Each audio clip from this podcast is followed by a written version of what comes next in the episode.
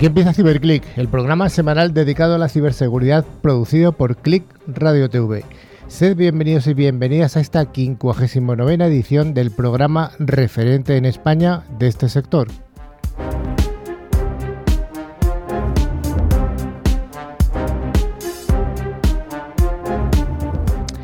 CiberClick se puede escuchar a través de las más de 50 emisoras que distribuyen la señal desde Galicia a Cataluña y desde Canarias al País Vasco, pasando por ciudades y pequeños pueblos de todas las zonas de España.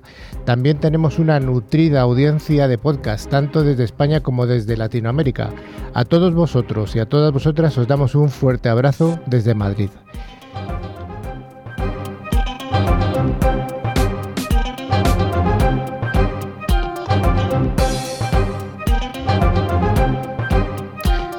CiberClick lo realizamos un equipo de expertos profesionales de la seguridad informática o ciberseguridad que intentamos acercar nuestra visión del día a día, quitando los mitos que se ven en películas y en otros medios, bastante lejanos, en ocasiones, de la realidad. Desde CiberClick nos dirigimos tanto al mundo profesional como al entorno doméstico, apostando por una radio amena, didáctica y también informativa.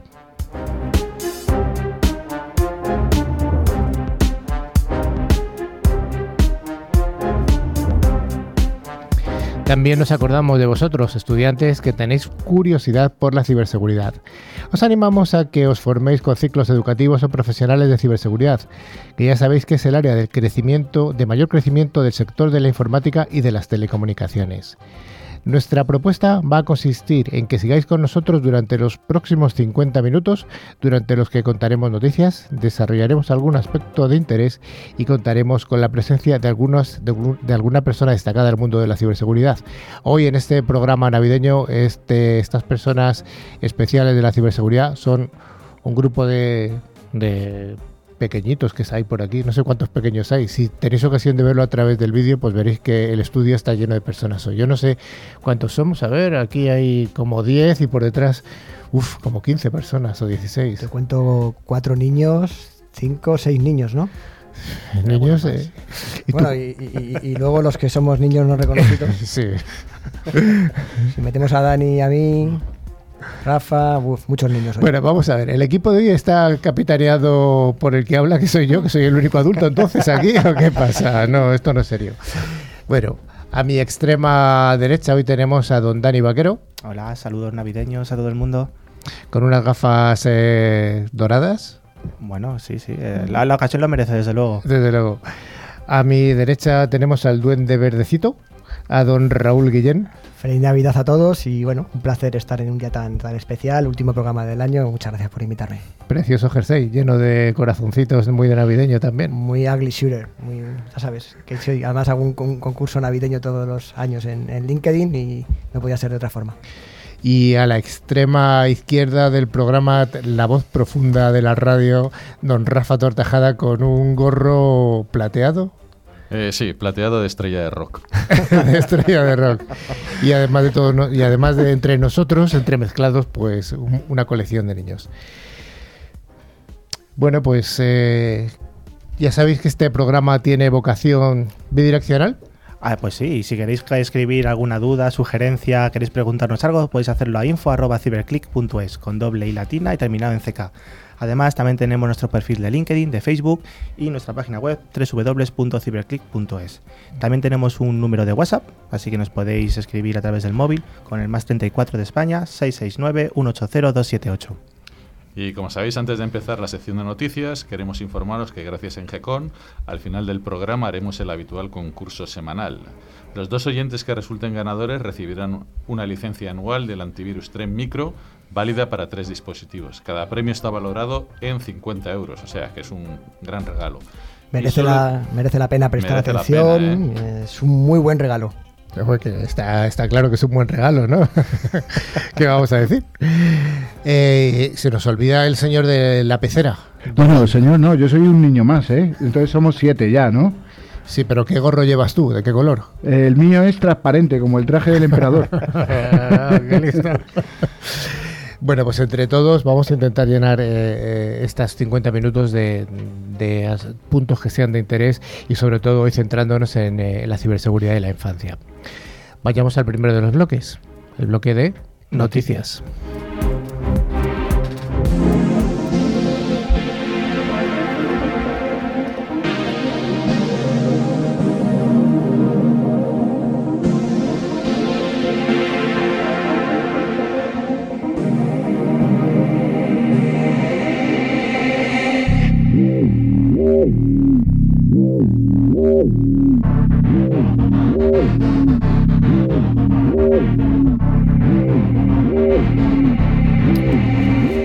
La primera noticia nos habla de la red social por excelencia. Hace unos años era Facebook y hoy por hoy la red social por excelencia es WhatsApp. Bueno, se ha descubierto una vulnerabilidad crítica en WhatsApp que permite a los cibercriminales bloquear la aplicación e impedir a los usuarios utilizarla. ¿Quién me habla de esto? Bueno, se ha descubierto una vulnerabilidad al inspeccionar las comunicaciones entre el WhatsApp y el WhatsApp Web. Ya sabéis que WhatsApp Web eh, se puede utilizar en un PC, en una tablet, para eh, recibir los WhatsApp de, de todos los WhatsApp, bueno, recibir todos los WhatsApp que tenemos y si no tienes una SIM. Entonces es una forma de, de poder enviar desde un PC. Entonces, eh, ¿qué es lo que se ha hecho? Eh, se encontrado un fallo en el WhatsApp que lo que te hace es que cuando mandas a un, o al chat de grupo, lo que hace la, aplicación de, WhatsApp es mirar el parámetro participante, que contiene el número de teléfono de la persona que ha enviado el, el mensaje. Entonces, los expertos lo que han detectado es que se puede manipular este parámetro en las comunicaciones de WhatsApp. Dani, ¿esto cómo se soluciona? Bueno, puedes tirar a lo fácil, ¿no? Que al final, si, te- eres implicado en un, en un evento de, este tipo, te bloquea la aplicación y al final tienes que desinstalarlo y volver a instalarla. Entonces pierdes un poco toda la información que has eh, almacenado a lo largo de- del tiempo, como los historiales de conversaciones, fotos, multimedia, etcétera. Pero de todas formas hay que recordar que WhatsApp tiene una funcionalidad ahora recientemente implementada que te permite no aceptar eh, que te agreguen a un grupo sin tu permiso. De esa manera, bueno, se sobreentiende que si eh, estos WhatsApps ma- maliciosos te llegan desde un grupo eh, al que no conoces, pues no tienes ni por qué abrirlos, ¿no? Evitando eh, que se te bloquee la aplicación y tengas que desinstalarla y volver un poco a iniciar desde el principio. O sea, que hay solución, ¿no? Bueno, hasta que una solución, más que solución o remediación, ¿no? Como se habla en el mundo de la ciberseguridad, es una mitigación. Entonces, hasta que solucionen un poco este, este problema con una nueva versión, un nuevo parche, que probablemente esté disponible lo más eh, rápido posible y se distribuya a todos los móviles y demás, pues bueno, podemos hacer esto un poco controlar, eh, no que no nos agreguen de forma automática a grupos, sobre todo cuando no nos conocemos. Eso No. que ahora hay muchos niños, eso de los WhatsApp de los padres, eh, si les hubiera tenido esa funcionalidad hubiera sido maravilloso. Para hacer maldades, claro. Eras bueno de pequeño, ¿no? Yo, bueno, Rafa siempre ha sido bueno. siempre bueno, sí, sí. No. Eh, el blur no lo uso para muchas cosas, para hacer el mal y esas cosas. No hay que ser bueno en utilizar esos programas para... Vayamos a la siguiente noticia que nos habla de la fabricación segura y responsable de los juguetes conectados. Este es uno de los objetivos de la guía ciberseguridad en Smart Toys. Dani, Bueno, es una guía que ha sacado Incibe, ahora recientemente antes de- periodo navideño, porque ya sabemos que hay que ayudar a los Reyes Magos y Papá Noel, ¿no? Pues a intentar hacer llegar a nuestros niños pues juguetes ciberseguros, cuanto menos. Entonces analizan un poco los riesgos vulnerabilidades que tienen estos juguetes que están conectados hoy en día, porque bueno, no todos los juguetes tecnológicos son juguetes conectados, ¿no? Si pensamos en un juguete como un coche de radio control, pues en ese caso no estaría no sería un juguete inteligente conectado, pero todos ellos que tienen una grabadora de audio, que hacen fotos, que transmiten información por internet o que se conectan simplemente a aplicaciones de los móviles, pues son juguetes inteligentes o conectados que eh, hay que darle pues una vuelta, hay que pensarlos un poco si son adecuados para nuestros hijos o no. Entonces con esta guía de, de INCIBE pues pretende un poco poner de relieve qué riesgos y vulnerabilidades pueden tener este tipo, este tipo de juguetes, qué medidas de seguridad tenemos que implementar ¿no? pues para poder hacer un uso responsable de ellos y que nuestros pequeños pues luego no, no sufran ningún incidente eh, Ujú. derivado de- de- del uso de estos tipos de juguetes. ¿no? Y al final es un poco una manera de, incluir esta ciberseguridad en, pues en el ámbito familiar, ¿no? Para que desde pequeñitos, desde el principio, pues vayan mamando un poco toda esta información y para ellos ya sean, igual que son nativos digitales, porque sean ciberseguros digitalmente. Lo que hemos dicho muchas veces, ¿no? También la ciberseguridad mm. en fase de diseño, ¿no? Los juguetes se diseñan en base a unas premisas eh, y unos parámetros, pues al final evitaremos que se pueda hacer algo malicioso con ellos, ¿no? Hablabas tú del, diseño, de cómo manejar la información, dónde está esa información, cómo se manda la información a la nube. Eh, entiendo que es algo importante, ¿no? Cómo se diseñan los juguetes. Así que bueno, pues para hacer unas recomendaciones a nuestros pajes favoritos, cuando vayan a preparar esos regalos para nuestros niños, pues tienen que hacerse alguna serie de preguntas pues para ver si esos juguetes son seguros o no. La más obvia y principal, obviamente, este juguete se conecta a internet Caso afirmativo, pues de qué manera, ¿no? ¿Cómo se conecta? ¿Esa conexión es segura? ¿Esos datos están cifrados? ¿Se puede proteger esa, esa conexión que tiene? Incluso si algo muy interesante, ¿este juguete es posible apagarlo o no? Porque hay juguetes que no se pueden apagar y entonces continuamente podrían estar grabando, tomando fotos, enviando vídeos, etcétera.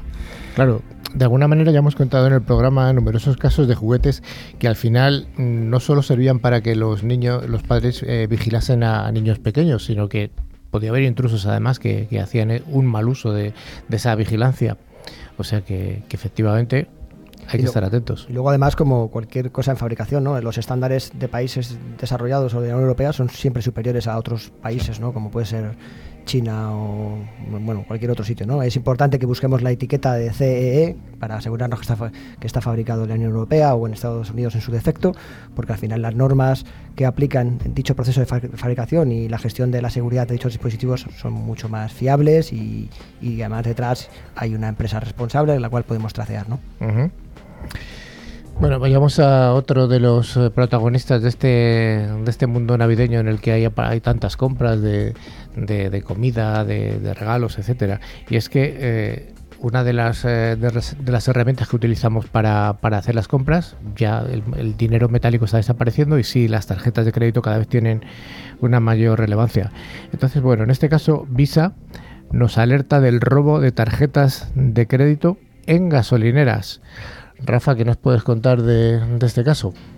Pues bueno, ha pasado en dos partes, en gasolineras y, también ha pasado en restaurantes. Eh, el modo de explotación ha sido, mm, como siempre, a través de, mandar, un, según ha comentado Visa, un correo electrónico malicioso. Eh, ¿Qué es lo que te hacen? Instalar un software de, que explotó unas determinadas vulnerabilidades, de forma que eh, la seguridad de las tarjetas magnéticas que carecen de chip se vio comprometido.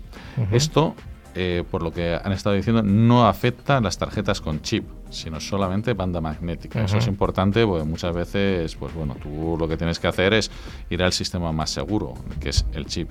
De hecho, hay incluso en algunos países que ya no te dejan pagar por Bluetooth, más de 20, 20 eh, euros sino que puedes, eh, tienes que pagarlo con metiéndolo por, NFC, ¿eh? que es eso de pagar por Bluetooth. Bueno, perdón, por Bluetooth, sí, se me ha ido la olla, pero bien. sí, por NFC, perdón. bueno, pues eh, aquí lo que ha hecho Visa es que eh, los titulares de la tarjeta no han podido hacer mucho para evitar este tipo de ataque, porque el problema ha estado en lo que es en los terminales. Entonces, ¿qué es lo que ha hecho Visa? Pues ha, mandado una orden a, lo, a, todo lo que son eh, gasolineras o, los restaurantes para que empiecen a cambiar los lectores de tarjetas por lectores de lectores tarjeta que sean de chip, no solamente de, banda. Además, ha obligado a que en octubre del 2020 todos los comerciantes tengan obligatoriamente este, este tipo de lectores. Sí, aquí lamentablemente no se puede hacer mucho por parte de los usuarios, porque al final los que han sido expuestos o, bueno, han sido un poco vulnerados han sido los propios puntos de venta, que ha sido donde se les ha instalado un software malicioso que ha ido recopilando un poco la información de las personas que han pagado. Entonces, realmente el usuario, pues bueno, más allá de confiar en el establecimiento donde hacemos la compra, tampoco podemos hacer mucho más, ¿no? Pero bueno, es, una, es un ciberincidente muy habitual, sobre todo en época de grandes compras, como puede ser el periodo navideño. Así que, pues ya sabéis, hay que un poco aplicar el sentido común al hacer pues, nuestras compras, ¿no? Ah, ir a páginas seguras que tengan el simbolito del candado, que sea ese cifrado HTTPS con la S de seguro y por supuesto aplicar un poco el sentido común, no, no aceptar eh, promociones excesivamente fantásticas, ¿no? que en un simple clic te va a llevar a una página en la que te van a regalar un coche. Entonces, bueno, pues las, un poco las recomendaciones de todos los días. Bueno, y además yo creo que un poco exigir a los bancos que todas las tarjetas tengan chip. O sea, que parece de perogrullo. En la Unión Europea creo que todos los tienen, pero mm, no en todos los países hay, hay la obligación de tener chip. Creo que en Estados Unidos todavía no era obligado. Sí, no de hecho, obligatorio. en los restaurantes que han sacado el incidente, todos están en Estados Unidos. Entonces es una de las cosas. En California, que se supone que es de los sitios más tecnológicos que hay, pues la tienda de conveniencia, eso me ha dicho Carlos que son de ventas hasta 24 horas, yo no lo Sí. sabía. Eh, Wawa se llama, WAWA, dice que han, han sido afectadas y han sido afectadas eh, una a bastantes restaurantes. Entonces es una cosa que dices, oye, eh, una vez que tomas el control en, en una en una empresa, eh, este malware se puede infectar a- en distintos en distintas partes de la ¿Desde empresa. cuándo se tiene constancia de, de este tipo de, de ataque? Pues mira, a esta Wawa, como se pronuncia esto, son desde el 4 de marzo del 19. O sea, mm, ha llovido un poquito. Ujú. Yo ahí, mi, mi- mi consejo, hablabas de Estados Unidos. En de los sitios del mundo donde más mm, robo de información y robo con tarjeta de créditos hay es en Estados Unidos. No nos fiemos porque sea Estados Unidos, primer mundo, hay menos, menos ciberdelincuentes. La gente que viaje, luego hay un concepto de tarjetas de pago preautorizadas que tú puedes ir cargando saldo en una tarjeta de tal forma que si te comprometen una tarjeta de crédito de estas características, no van a poderte robar todo el dinero que tienes en el límite de la tarjeta o en tu cuenta podrán robarte eh, lo que tengas autorizado para esa proba- a- a- operación en concreto. Con lo cual, bueno, hay que intentar también ser un poco precavidos y usar herramientas que nos permitan minimizar el riesgo en el caso de que se produzca un ataque o un daño de, de estas características, ¿no?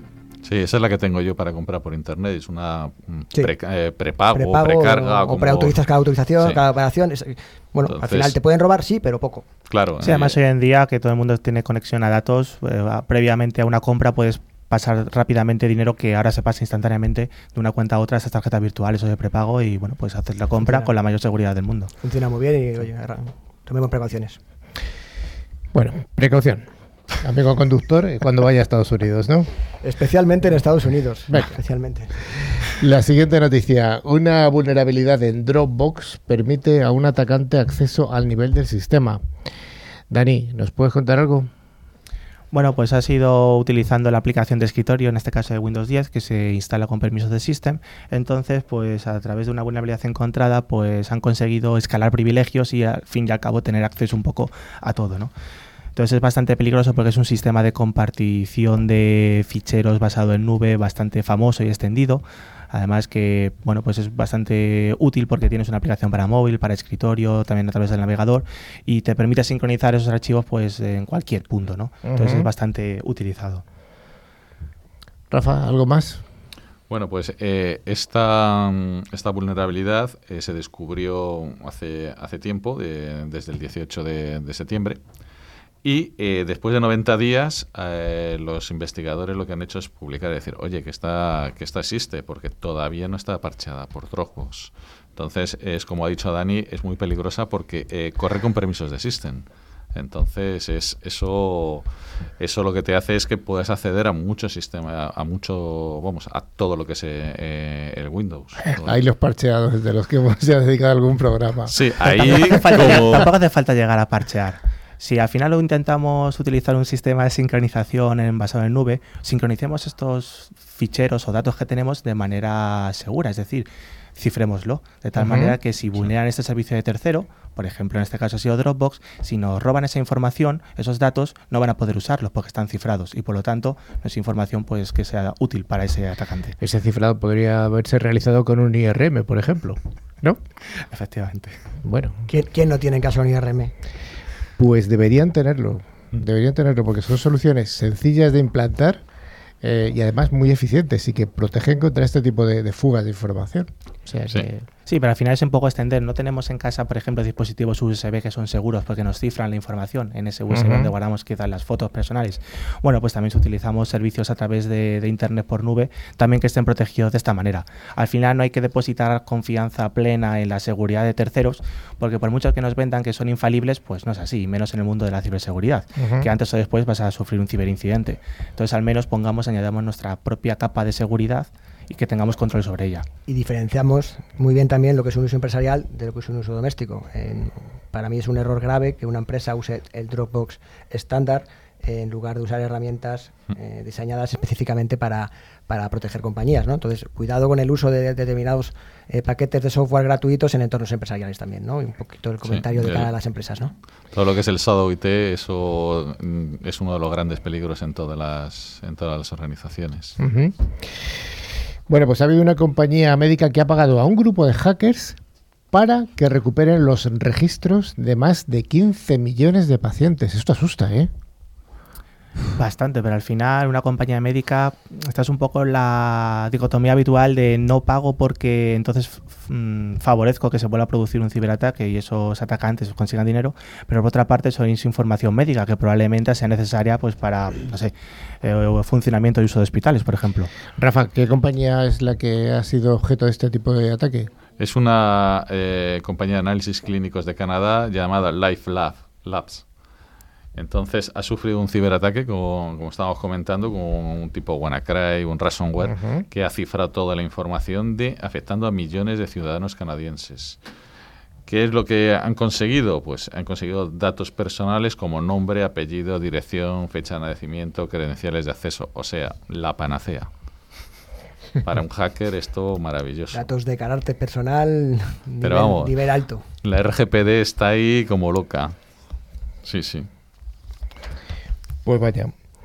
¿Y aún hay información suficiente de este, del alcance de este ataque o ya está todo más o menos claro? No, aún no se ha comentado nada. Eh, vamos, no se sabe mucho más. Parece que es un. No se sabe todavía si ha sido un fallo de un proveedor externo, si ha sido un, un- ataque sofisticado, pero a mí lo que me ha llamado la atención es que ha preocupado, según decía la noticia, las instituciones canadienses y ya están. eh, ya que ya están viendo que están creciendo muchos lo que son los, eh, los ataques, los ciberataques, quieren poner eh, orden un poquito y, y- y ver eh, mejores prácticas. Yo Claro, no este sé. tipo de acciones eh, son bastante útiles, ¿no? Porque al fin y al cabo pues implementa medidas de seguridad, planes directores de seguridad, etcétera. La pena es que se hagan una vez que se ha sufrido una brecha de seguridad. Y al final lo que ha pasado, lo que pasaba hasta ahora en Canadá, pues es que tenían esa falsa sensación de seguridad en el de porque todavía no me han atacado, soy seguro, ¿no? Pero eso no es así. Cualquiera es susceptible de ser atacado, cualquier empresa esté donde esté. Entonces, Eso me suena después de ver las últimas noticias que estamos contando de ransomware y eso en muchas empresas españolas. Y, y administraciones públicas, es muy importante que la administración pública no, por el hecho de... Sí, eh, sin nada más que hay que verlo. Además, eh, una y otra vez eh, los ransomware o los, o los malwares vuelven a utilizar métodos conocidos y las empresas saben perfectamente la manera de protegerse, pero no lo llevan a cabo, ¿no? Entonces, por, por- esa falsa sensación de seguridad que comentábamos. De hecho, en los últimos meses hemos visto muchos ataques en Estados Unidos, en Canadá, en Australia contra hospitales y contra la sanidad privada, ¿no? ¿Por qué? Porque al final no es como en España, allí la sanidad tiene asociado un, un beneficio económico, con lo cual es un, los entornos eh, eh, sanitarios y hospitalarios, hemos hablado muchas veces que son tienen equipos obsoletos y legacies que permiten además ser atacados con mayor facilidad, tienen mayor más número de vulnerabilidades, incluso vulnerabilidades que no se pueden corregir. Entonces, eh, bueno, no me extraña que haya, que haya ocurrido esto con la que estaba cayendo en, en sanidad en los últimos meses, ¿no? Bueno, pues este incidente parece que ha revolucionado tanto a las empresas como a las instituciones canadienses, ya que el creciente número de incidentes están preocupando de, de una forma seria a las autoridades, a autoridades sanitarias e incluso a, a todo tipo de autoridades, como puede ser el Ministerio del Interior. La penúltima de las noticias nos habla de un fallo de criticidad alta en Citrix, que podría comprometer a 80.000 empresas de todo el mundo. Dani, ¿esto me asusta? ¿No me asusta? Bueno, eso es un problema, claro. Es un problema, sí. Sobre todo para Citrix incluso. Sí, sí, sobre todo porque bueno, es un tipo de productos el que ha sido mm, afectado que se utiliza pues un poco la capa externa, ¿no? En esa seguridad perimetral, que es un poco la protección de las aplicaciones en una ADC. Entonces, ¿qué es lo que pasa? Es la capa de protección que da la cara hacia internet y descubriéndose esta vulnerabilidad en el que, bueno, pues a través de, de ciertos vectores consiguen penetrar, conseguir permisos elevados y eh, finalmente eh, introducirse en lo que es la red interna, pues pueden vulnerar las aplicaciones que están por detrás que están siendo protegidas. Ujú. Entonces, bueno, pues hasta 80.000 compañías, incluso más, seguro. Seguro. Entonces, bueno, también es cierto que como lo ha, lo ha reportado el propio fabricante, pues probablemente ya tenga un parche disponible, en este caso para protegerse y bueno, recomendamos a cualquiera que tenga este tipo de productos que lo aplique lo antes posible y si no lo tiene disponible que contacte con su proveedor para poder llevarlo a cabo. Rafa, ¿tenemos identificado el, el CV que se asocia con esta vulnerabilidad? Sí, ese, bueno, CV 2019, o sea, de este año, y es el 19.781. Y, eh, según han estimado la propia Citrix, la vulnerabilidad se introdujo en un software del 2014. O sea, imaginaros, en cinco años ha estado por ahí la vulnerabilidad eh, calentita, calentita. Bueno, una vulnerabilidad más que, que se podría haber solventado o al menos eh, eh, hecho menos eh, haber disminuido el tiempo de exposición aplicando la técnica que hemos contado en alguno de los programas anteriores, que es, Raúl, ¿cómo se llamaba? Que no me acuerdo. Voy a hacer memoria. Virtual Patching. Ah, sí, es verdad, es verdad, Virtual Patching. No, ahora en serio, eso lo hemos comentado en programas anteriores y bueno, es una técnica que, que es efectiva para, para disminuir los tiempos de exposición. ¿Algo más, compañeros, de esta, de, esta, de esta noticia? Pues nos vamos ya a la última. Y es que nos habla de una universidad, una universidad europea, de Maastricht, que sufre un ciberataque en el día de Navidad, hace, hace muy poquitos días. Qué buen regalo de Papá Noel, ¿no? Sí. De hecho, probablemente fue un email de Papá Noel que le decía, pincha aquí si quieres tener tus regalos.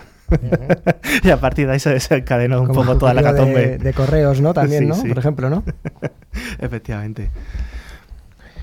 Bueno, Bueno, al final ha sido un problema clásico y que hemos comentado hasta la sociedad, pues a través de un cierto vector de, de ataque, probablemente a través de un, de un phishing, de un email malicioso, pues ha conseguido entrar un malware, en este caso un ransomware, que ha cifrado un poco todos los datos, imposibilitando pues el uso normal de la, de la universidad. Entonces, ¿esto qué implica? Pues además de la base de datos donde están las notas de los alumnos, probablemente algo de bastante importancia, pero también accesos remotos a través de VPN, poder utilizar la biblioteca online, los recursos web. Al final, hoy en día las universidades cada vez más son más modernas, ¿no? Se utilizan muchos recursos a través de internet. Entonces, si eh, bloqueando un poco todas estas aplicaciones, pues a los estudiantes lo sufren Ujú. ¿Te bastante. acuerdas de la película Juegos de Guerra que hicimos un monográfico, ¿no? Que hablábamos cómo, se- cómo se cambiaba eh, las notas, ¿no? En- Efectivamente. el estudiante, ¿no? A través de una puerta trasera que tenía, ¿no? Pues, Sí, sí, sí. Aquí la puerta trasera se llama Windows 10, pero bueno.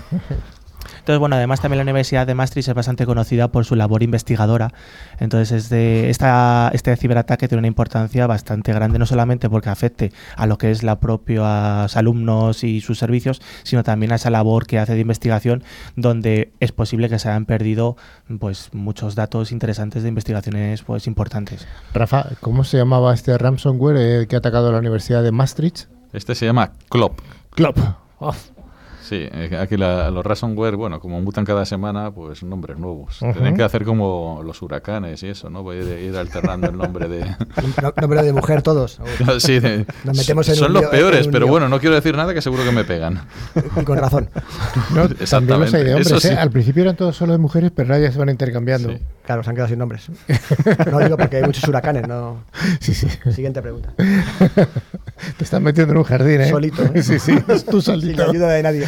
Tú solito. Sale. ¿Y cuál ha sido el vector de ataque de este ransomware club? Bueno, pues parece que es mediante archivos adjuntos de correo electrónico, lo que ha dicho. Dani. Normalmente Lo de pues, los dos vectores de, de siempre. El correo es el más utilizado. y- Pero, por pero básicamente porque los USBs, los, los puertos USB se suelen bloquear. Entonces ya solo se queda entrar a través del correo electrónico. Tengo algún amigo que tiraba pendrives con. con Hombre, esa es los- la en acción los- clásica. En los garajes, pero. Sí, ah, es una- los ciberejercicios en cualquier empresa implican Tiras, dejar unos, unos tiras unos USB. USBs por ahí, por el pasillo, en el garaje, en cualquier sitio a la vista y te sorprenderías. Hombre, y si pones una pegatina que pone 200 gigas, no, lo- no vas corriendo a meterlo. Fichero de, fichero de nóminas. Fichero de nómina, vamos, eso pincha. sí, sí, sí. En fin. el- Es que la ingeniería social, desde que el MIGNIC la estuvo ahí haciendo esas cositas, es que mola mucho. Bueno, pues hasta aquí la sección de noticias. Hemos tenido noticias de todo tipo. Hemos acabado con una noticia de los días navideños. Y vayamos al siguiente bloque, el bloque de ciberseguridad en el hogar en este caso.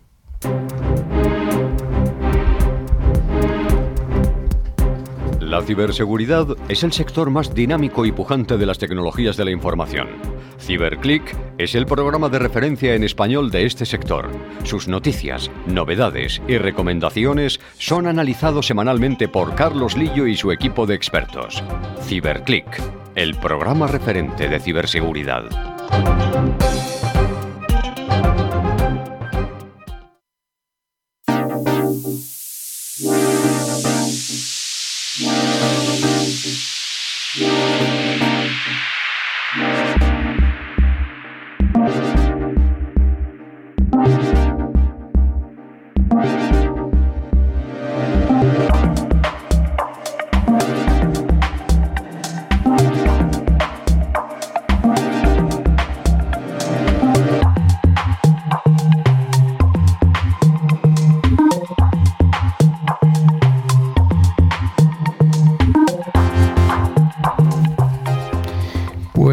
Vamos a seguir el programa con el habitual monográfico de ciberseguridad. Eh, en el día de hoy, como estamos en época navideña, vamos a dedicarle a la ciberseguridad para familias y para niños. Raúl, ¿por qué es importante dedicar un monográfico a este tema? Bueno, Carlos, es muy importante porque cuando hablamos de, de educación es fundamental ¿no? que los padres, profesores y tutores sepan a qué se enfrentan. No se puede ayudar, no se puede orientar si no se conocen los detalles en profundidad. De esta forma, además, mm, nuestros padres y profesores podrán ayudar mejor a sus hijos. Eh, no solo además podrán dar pautas, sino que además mantendrán el rol de autoridad. Además, como siempre decimos en, en la educación y la concienciación son las primeras de las barreras en materia de ciberseguridad y por eso chicos y chicas, muy atentos al programa de hoy. Sí, además es importante poner un poco de relieve esta- estos puntos porque los niños y adolescentes pueden conectarse a Internet desde cualquier dispositivo. Antes era bastante complicado, había un ordenador quizás eh, familiar en el que eh, pues estaba a lo mejor en el salón, en una sala de estudio y había un poco que pedir permiso, estaba el entorno bastante controlado. Hoy en día quien más y quien menos tiene un móvil, tiene un reloj conectado, una pulsera, puede acceder desde puntos de acceso en el propio colegio quizás.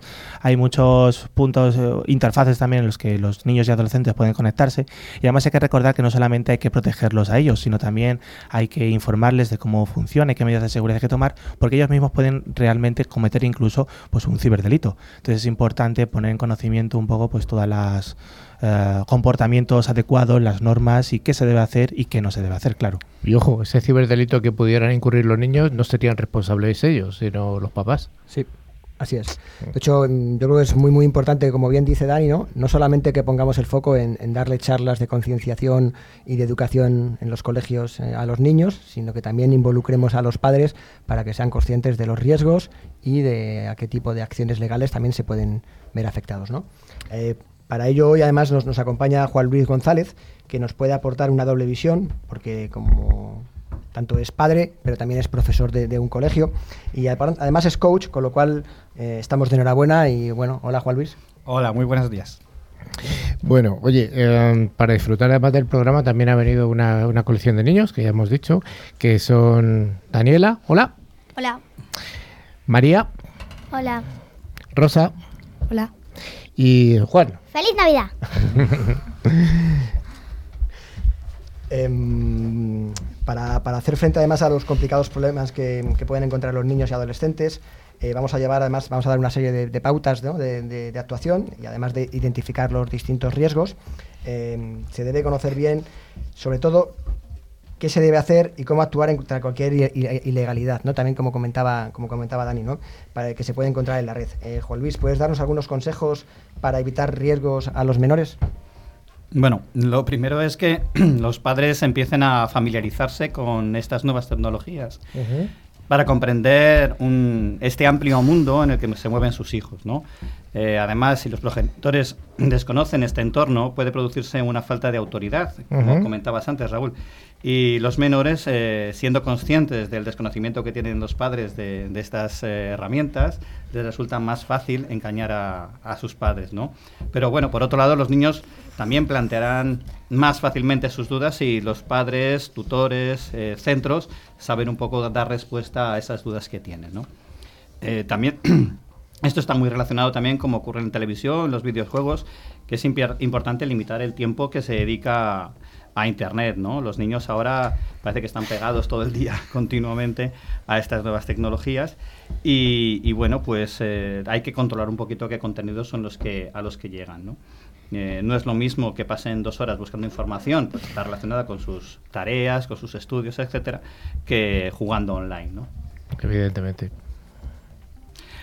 Vamos a ver, por ejemplo, Juan, ¿por qué todo esto es muy importante? Porque en Internet hay de todo. Si no tenemos cuidado podemos ver cosas que no son para niños, películas de miedo o con mucha violencia. Pueden tener cosas que no podemos ver los niños. Por eso nuestros papás y mamás tienen que saber lo que hacemos. Eso, está muy bien. Además, también es importante que sepamos que, que existen herramientas, eh, algunas gratuitas, otras de pago, que pueden ayudarnos a gestionar de una forma más eficiente estos contenidos.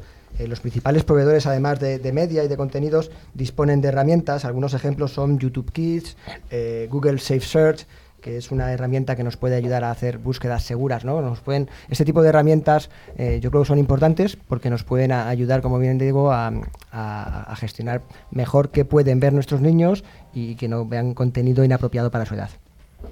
Sí, como decías antes, Raúl, también, eh, los, los chavales no son conscientes de que toda la información que hay en Internet es verdadera. El hecho de poder discriminar fácilmente, pues no lo es. Hay que educarles, hay que, tienen que ver pues dónde está la, la ve- la veracidad y, y enseñarles a discernir un, pues, qué, lo- qué es lo que es verdad y lo que no. ¿no? Pues Raúl, Rafa, ¿hay alguna otra recomendación? Os lo, os lo abro así libremente para que, que lo charléis. hay, hay mucha- ¿Alguna, muchas- bueno, alguna muchas destacable. recomendaciones, vamos a intentar mm, enumerar quizás las, las más importantes, ¿no? Eh, lo hemos dicho muchas veces, las cámaras, ¿no? También lo, lo comentaba Dani relacionado con los, con los juguetes electrónicos. Bueno, las cámaras integradas en la mayoría de dispositivos pueden activarse de forma remota si un ciberdelincuente accede al ordenador, al móvil, al, al juguete, ¿no? De manera ilegal. Eh, recomendamos para evitar además que se que se tomen imágenes íntimas, eh, especialmente críticas cuando hablamos de infancia, eh, se recomienda tapar la cámara mientras no se utilice. Sí, además eh, hay que comentar que los teléfonos ahora siempre lo estamos diciendo, son ordenadores y estos ordenadores puedes compartir la información que tienes con el mundo y en el momento que sale una información de tu móvil, de tu PC, ya está en Internet y en Internet por muchas leyes que se quieran poner, Internet está abierta. Eso de que haya un juez que decrete algo, eso en Internet no existe, eso es mentira. Entonces, tenemos que concienciar a los críos y a los padres que en Internet y con el móvil no vale todo. No puedes hacer ciertas fotos, no puedes hacer, eh, si dos niños están pegando, publicarlos, sino tienes que ser un poquito, oye, que mm, consecuente, que es muy difícil, porque aquí son muy jóvenes, pero lo hacen chavales que no son tan jóvenes. Eh, esto puede hacerte mucho daño, no solamente ahora, sino eh, en un futuro. Claro, además las contraseñas, también hablando de la conectividad, deben de ser complejas y con un determinado nivel de seguridad. Eh, se recomienda que tengan letras, mayúsculas, minúsculas, signos de puntuación y además que se cambien con frecuencia, ¿no?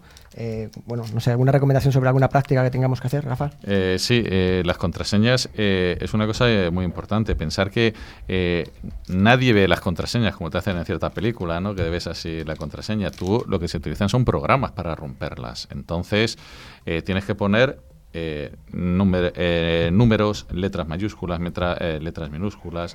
Eh, muy importante poner signos, mm, signos de puntuación o, o signos de, del teclado. Y sobre todo, lo hemos dicho mil veces, aunque no sean sistemas profesionales, tú lo que tienes que tener es todo lo que son tus PCs que estén bien, bien sin, sin tener eh, vulnerabilidades, o sea, que estén bien parcheados, porque muchas veces puedes entrar en un sistema sin necesidad de utilizar contraseñas. Sino Y, por- y sobre todo también, mira, esta mañana comentaba con un compañero, em, es práctica habitual en, en- en nuestros jóvenes muchas veces compartir dispositivos para acceder a, a sus redes sociales. ¿no? Me comentaba que él había castigado a su hija sin poder utilizar el móvil. Bueno, pues su hija había cogido el móvil de una amiga y estaban accediendo las dos desde el móvil de la amiga a, a- a- a las redes sociales. ¿no? En este caso era en Instagram.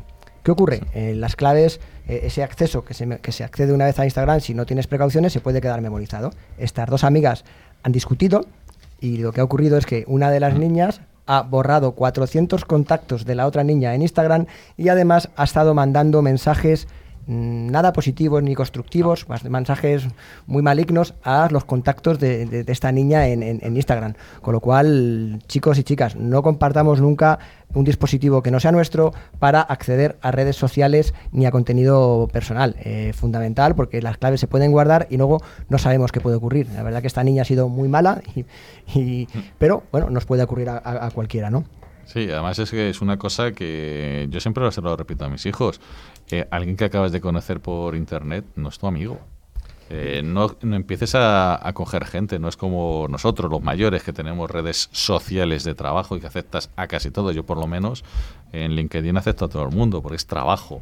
Pero en Facebook, en todas las redes sociales, en el WhatsApp, lo que hemos estado comentando antes de, de los grupos, no se tiene que aceptar a todo el mundo. No lo conoces, no sabes quién es. Entonces hay que ser un poquito, oye, un poquito restrictivo. Y por supuesto, nunca, nunca, nunca enviarte fotos de con poca ropa o haciendo poses y eso, porque no sabes quién está al otro lado. Se puede suplantar la identidad eh, de, de una persona. Hay muchos eh, software y muchas formas de, de poner eh, una, eh, la foto de una persona y hacer una eh, que, pare- que aparezca que es eh, la que está en una cámara y luego no es esa persona y es un, es un mayor que puede tener, digamos, no muy buenas intenciones. Entonces- Raúl, te voy a preguntar una cosa que es de perogrullo, pero yo creo que hay que decirlo una vez más. ¿Qué pasa con las tarjetas de crédito? Nunca, absolutamente nunca se deben facilitar números de tarjeta de créditos a menores porque pueden comprar en internet sin la supervisión de un adulto, ¿no? Incluido a Dani, ¿no? Especialmente a Dani. sí, sí. Qué gente machonga. Qué gente macho. Pero bueno, luego es verdad que le aparecen las noticias en las que un niño se ha dedicado a comprar juegos y juegos a través del móvil o de, a través de Amazon con los Dash Button o cosas por el estilo y se ha gastado miles de dólares. De Alexa salió el otro día una noticia. De hecho, por el tema de los asistentes de voz es bastante interesante agregar una doble capa de seguridad. ¿Por qué? Porque podemos decirle, en este caso a Alexa o Google o a quien sea, decir, compra cierto producto. Entonces, eh, al final, como en esos sistemas tenemos también memorizadas los adultos nuestras propias tarjetas de crédito, todas y cada una de ellas tiene una funcionalidad en la que hay que meter una contraseña o una segunda palabra de seguridad para realmente realizar esa compra. Entonces, evitamos que, bueno, pues nuestros hijos quizás o una persona que está en nuestra casa pueda hacer una compra sin nuestro consentimiento. Y luego, volviendo para cerrar con el tema de las contraseñas, me, me apuntaba Juan Luis, ¿no? Eh, las contraseñas de los menores, ¿qué ocurre, Juan Luis? Pues que los padres, no sé si por timidez, porque no queremos controlar más allá a nuestros hijos, eh, permitimos que los, todos estos móviles que utilizan con tanta libertad, pues no les tengamos un control, ¿no? Y eh, concedemos incluso la no posibilidad de acceder a ellos no sabiendo sus contraseñas y con ello pues perdemos muchísimo control sobre lo que puede estar pasando, ¿no? Y eh, muchas veces yo creo malamente se entiende que es un es un tema de mm, pues bueno de, mm, a ver no me sale ahora mismo de a los chavales que sí de su propia privacidad no Pero- es una invasión de su privacidad cuando realmente los eh, responsables de ello somos los padres Eh, ¿no? Dicho de- con otras palabras, ¿los padres deben saber las contraseñas de sus hijos si son menores? por supuesto Pues, bueno, un buen consejo, ¿no? Eh, aparte de que las claves sean complejas y que se cambien con frecuencia, eh, los menores, eh, bueno, tienen que comunicar las claves a sus padres, por lo menos que esté para que esté supervisado en todo momento. Y Interesante, me gusta, me gustaría reincidir un, incidir un poquito más en esto. O sea, a pesar de que, de que choque contra la privacidad, los menores con los padres no tienen por qué tener esa privacidad. Eso es lo que estás eh, afirmando. efectivamente efectivamente Ujú. es responsabilidad nuestra su educación su buen uso y bueno pues eh, se nos pueden escapar muchas cosas por ahí no Sobre todo porque están aprendiendo, todavía no saben lo que está bien y lo que está mal. Entonces eh, ellos pueden pensar que están haciendo algo correcto y no es así. Una manera de hacer esa pu- supervisa- eh, supervisión pues a través de ese tipo de control. Sí, ¿No os acordáis del niño ese que compró a través de internet por el teléfono de, de la madre? Con la huella, que además la cogió mientras dormía. El niño no sabe lo que está haciendo, se lo ha visto hacer a la madre, es pequeño. Y eso... Yo, esto está, claro, ¿no? Además, antes, antes Rafas, hablabas de los contenidos y de, lo que se sube a Internet. Yo creo que también es importante también destacar o, explicar qué es la huella digital. Eh, chicos, ¿alguien me puede responder qué es la huella digital? Em, la huella digital es cuando subes cualquier comentario, vídeo o cualquier otra cosa a una red social. El problema no está en, su- en publicarlo, sino en que tú imagínate que dentro de unos años te arrepientes, pues de ahí- no lo puedes borrar. Entonces por eso se llama huella digital, porque no se borra. Es decir, hay que tener mucho cuidado de no subir un vídeo o una foto haciendo el tonto, por ejemplo. Sí. Porque luego Entonces, entonces, María, ante la duda, ¿qué es lo que tenemos que hacer? Pues hay que avisar a un padre antes de para publicarla, porque si no.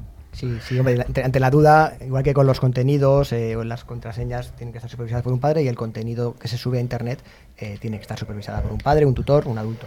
Oye, Juan Luis, tú como educador, entonces, ¿cómo crees que se debe tratar este tema? Bueno, lo, lo más importante, lógicamente, es prepararles, porque ellos, lógicamente, su edad y su tiempo que van a vivir es el tecnológico y hay que prepararles convenientemente para que lo que hagan en la red lo hagan de forma adecuada, ¿no? Que no cometan acciones ilegales ¿eh? O- y que sepan también reconocer las que les vengan de fuera, ¿no? Ujú. Y los, principio- los principales riesgos a los que pues, se pueden enfrentar estos chavales de hoy en día es que pueden acceder a contenidos o imágenes no adecuadas, ya sea de forma intencional o, o por equivocación. También creo que es, de- es conocido ¿no? el hecho de las estafas que se producen por Internet eh, en el momento de comprar tecnología o simplemente pues, transacciones de dinero. Eh, pues bueno, ¿qué, qué puede todo esto les puede inducir a transmitir datos personales como el número de teléfono, como hablabais antes de las tarjetas de crédito, ¿no? Eh, los niños además también permanecen, lo hablábamos un poquito al principio, ¿no? Lo del tiempo que dedican a, a los ordenadores, a las tablets, etcétera, con el riesgo de aislarse y que luego pues tenga, podamos tener eh, otros riesgos más a nivel de relaciones sociales, eh, pues bueno, que... que Incluso de salud, ¿no? Probablemente. Sí, exactamente. O sea, es decir, todo ese sedentarismo en el que estamos, están, estamos inmersos, ¿no? Casi todos también en nuestros trabajos, pero los chavales, pues a- al usar estos aparatos también, pues nos puede llevar pues a temas de obesidad infantil, trastornos oculares, lesiones cervicales, etcétera, ¿no? Sí, sí, o sea que hay una serie de riesgos asociados. eh, Ujú. Hacia no la salud. Claro, claro, claro. Interesantísimo. Sí, además luego de los riesgos asociados a la salud, eh, es importante destacar que existen numerosos virus que se encuentran en páginas y se instalan en el ordenador de forma automática, ¿no? Pueden robar datos e imágenes guardados en el dispositivo. También en la publicidad de algunas páginas web o, lo- o los pop-up, eh, esa página emergente que, es- que sale cuando entras en una página web, puede tener contenido con tiene, puede tener eh, contenido sexual o ideas, ideas nocivas para los menores. Recomendación importante, Rafa. Sí, eh, lo- el acceso a los chats, eso los chats en línea con usuarios. Eh, tener mu- mucho cuidado con quién es el que está al otro lado. En un chat no sabes que nadie, lo que decíamos, eh, aunque te pongan una foto puede que no sea esa persona. Si no lo conoces, no empieces a chatear, no es tu amigo. Eh, tu amigo es el chaval que se sienta al lado del pupitre o la chiquita que se sienta al lado. Entonces, y antes lo ha dicho Raúl, nunca mandéis fotos. ¿Por qué? Porque hoy es tu amigo y mañana, te, sobre todo cuando eres pequeño, que te puedes enfadar, desenfadar muy rápidamente. Una vez que eh, te has enfadado y has mandado una foto de la otra persona, eso ya no se puede recuperar. Entonces, eh, eso hay que tenerlo muy, muy en cuenta. Nunca se envíen fotos eh, a través de las redes sociales, de eh, incluido WhatsApp, incluido cualquier sistema de estos. Y así es, Rafa. Además, hay, que tener especial cuidado con lo que se conoce como sextorsión, eh, que son chantajes que, utilizan las imágenes y vídeos personales eh, conseguidos, como comentabas antes, ¿no? fingiendo esa, esa amistad con una usurpación de identidad de un adulto para que la víctima les mande material. Entre comillas, inadecuado eh, y para que se les entregue dinero o bajo amenaza de enviar eh, imágenes a sus conocidos. ¿no? Yo creo que al final es muy importante, chicos, en, en la red no todo es verdad y no todo es lo que parece.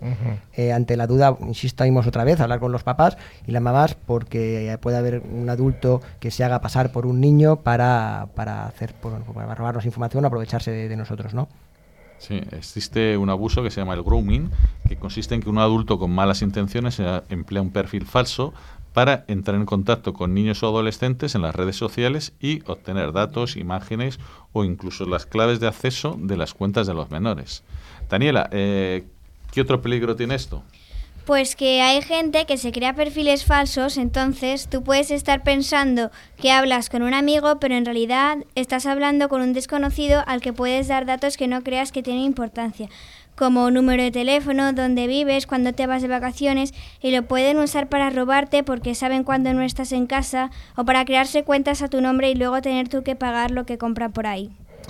Muy bien. Oye, ya que estamos aquí con una gente que estaba, está bastante aprendida esta gente, ¿eh? Eh, Aquí Vienen- han tenido buenos maestros. Vienen con los deberes hechos de casa, ¿no? Oye, ¿quién sabe decirme lo que es el ciberbullying? El ciberbullying es cuando se meten con un niño a través de Internet, eh, por las redes sociales, WhatsApp, el correo electrónico, etcétera. Ujú. ¿Y qué es lo que puede ocurrir? Los niños puede ocurrir que los niños se aprovechan se aprovechen de la tecnología para acosar a un a un compañero y esto es es súper imp- súper peligroso porque puede provocar daños emocionales y personales. Rosa, ¿y tú qué harías? Eh, eh, yo, si ocurre esto, debe- eh, acudiría a mis padres o a- al profesor rápidamente eh, si, me, o si me están eh, maltratando a mí o a, o a otro compañero o amigo. Claro, claro, claro. No solamente a ti, sino si ves que le están haciendo a, a otra persona, a tu amigo, a tu amiga. Bueno, chicos, yo creo que nos habéis enseñado muchas cosas. Espero que hayamos aprendido todos también. Así que, Dani, ¿querías decir algo más? Que te veo aquí con ganas. Tú como niño que eres. No, pero hemos dicho muchas recomendaciones que a lo mejor se nos pueden olvidar. Entonces yo quería hacer algunas recomendaciones de juegos que tanto los niños como los padres pueden hacer para aprender respecto a la ciberseguridad. Hay uno bastante conocido que se llama Cyber Scout, que es para niños a partir de 6 años e incluso los padres, en el que se proponen retos a través de preguntas, de vídeos y bueno, pues poco a poco vas aprendiendo estos, estas cosas que hemos ido comentando, estas recomendaciones en ciberseguridad. Pero también está Interland, desarrollado por Google, que también nos sirve para aprender. Incluso un juego solamente para los padres desarrollado por Incibe, que se llama Hacken, que al final te pones un poco en la piel de una pyme, en el que bueno, pues te enfrentas a esos retos de ciberseguridad y tienes que intentar resolverlo. Atentos, atentos. Dani, aunque sea niños, tiene, tiene ideas buenas. bueno, pues hasta aquí este, este bloque de ciberseguridad en la infancia con en el hogar. Y yo creo que ha sido de, de bastante interés y que han salido además ideas eh, más que interesantes para desarrollar los padres y, y los educadores.